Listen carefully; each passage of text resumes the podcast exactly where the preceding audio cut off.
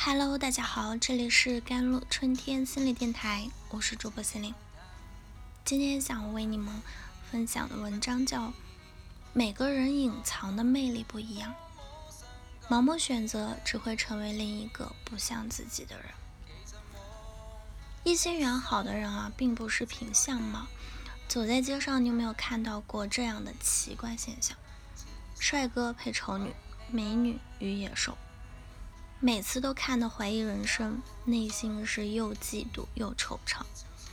为什么自己性格、长相、工作各方面条件都算上乘，但少有人问津，搞不好还落单了？为什么那些不管外貌还是学历都不如自己的人，却有很多人追求？难道异性魅力这件事真的不讲道理吗？当然不是。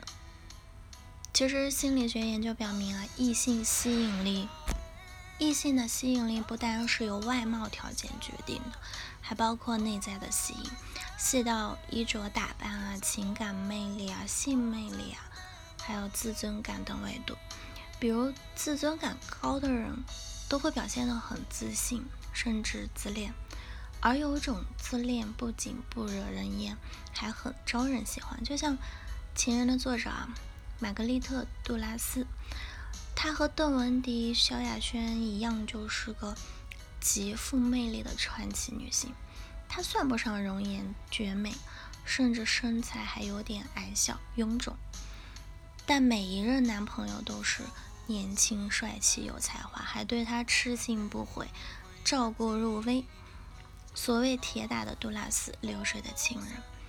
杜拉斯十六岁的时候就和一个中国商人陷入了刻骨铭心的爱情，后来被拍成梁家辉主演的《情人》。直到他七十岁的时候，小他四十岁、迷恋他十年的大学生，陪他度过了生命最后十二年。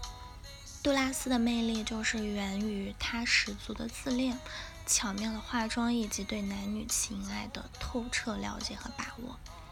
据说，杜拉斯穿的衣服很有标识性，而且他很懂得向他人讲述自己的故事。久而久之，他找到了一个，就是为他自己打造了一个固有的独特形象，把人们的注意力从他矮小的身材移开，痴迷于他的人格魅力。另外，写过无数爱情小说的他，深刻洞悉两性情感。这样的女子，即使在相处中耍脾气，对方也舍不得离开她。相反，有些人要相貌有相貌，要能力有能力，却没有异性主动靠近。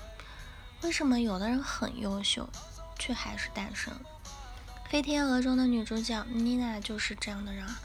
她是一个优秀的芭蕾舞者，颜值扛打，举止高雅有气质，舞蹈水平卓穷。但他的表演好像总差了点什么。艺术总监 Tom s 指出呢，妮娜的问题就是在于没有人想和她做爱。舞蹈是和观众对话的一种艺术形式，一个能感染和打动观众的舞者，必须要让观众对你的表演产生感情，让他们爱上你。这种舞台魅力是生活中两性吸引力的延伸。而妮娜呢，就是漂亮如她，却总是苦大仇深的表情，身材与舞蹈都过于的严苛紧绷，一分一厘符合标准，却没有人情味。那是因为妮娜的性魅力被压抑着，性是一个人打开生命能量、连接自我的重要钥匙。压抑的背后，就是她没有真正接纳和打开自己的身体。而是封闭自己，拒绝和世界来往。很多人没有意识到自己也和妮娜陷入了一样的困境。明明很有魅力，却关起来就不释放。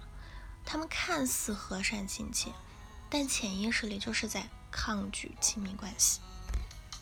和人来往时，他们的情绪不会太激烈，但也不会太饱满。